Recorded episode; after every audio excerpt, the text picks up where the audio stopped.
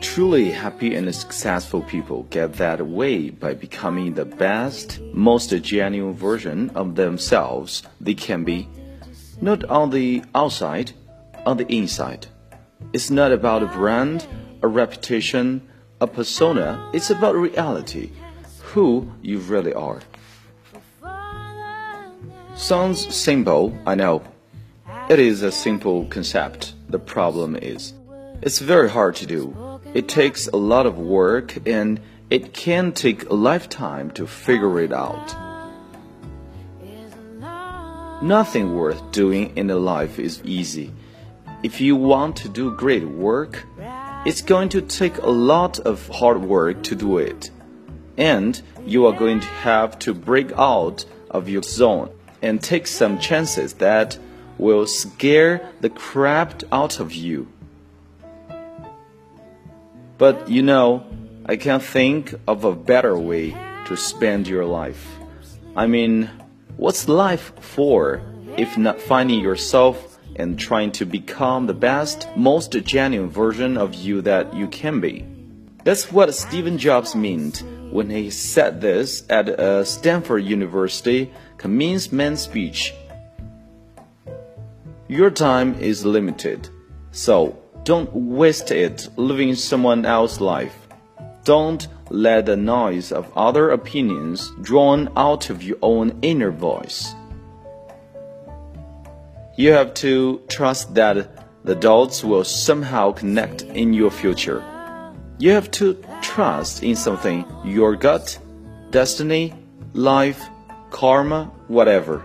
This approach has never let me down, and it has made all the difference in my life. The only way to do great work is to love what you do. If you haven't found it yet, keep looking, don't settle. Now, let's for a moment be realistic about this. Insightful as the advice may be, it sounds a little too amorphous and challenging to resonate with today's quick fix culture. These days, if you can't tell people exactly what to do and how to do it, it falls on deaf ears. Not only that, but what Jobs was talking about, what I'm talking about, requires focus and discipline, two things that are very hard to come by these days. Why? Because focus and disciplines are hard it's so much easier to give in to distraction and instant gratification, easy and addictive.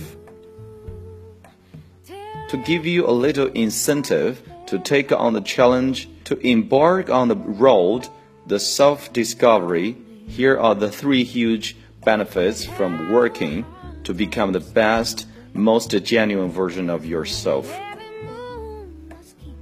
It will make you happy Getting to know yourself will make you feel more comfortable in your own skin.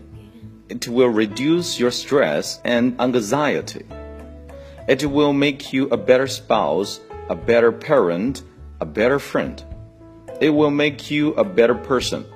Those are all pretty good reasons, if you ask me.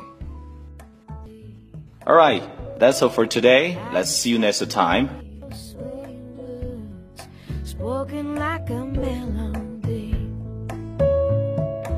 I just wanna hear those sweet words.